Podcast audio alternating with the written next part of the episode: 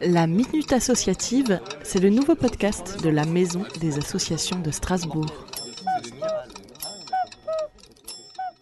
Alors moi c'est Simon Baumer et euh, je suis salarié et cofondateur de l'association Zéro Déchet Strasbourg qui milite pour euh, la réduction des déchets comme euh, l'indique son nom. Un peu de positif avec les associations dans ce temps de confinement.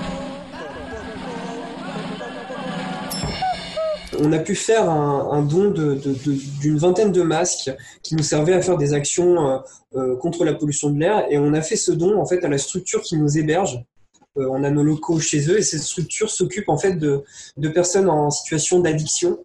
Et donc il y a des médecins, il y a des infirmiers, il y a du personnel médical, etc. Et donc on, a jugé que c'était le côté proximité, ben voilà, qu'on pouvait leur, leur donner ces masques et, c'est un petit geste, c'est un, tout petit geste par rapport à, l'ampleur euh, euh, du problème qu'on a en ce moment, mais euh, c'est une manière de participer. Et que peut-on faire pour vous soutenir? Les bons gestes solidaires.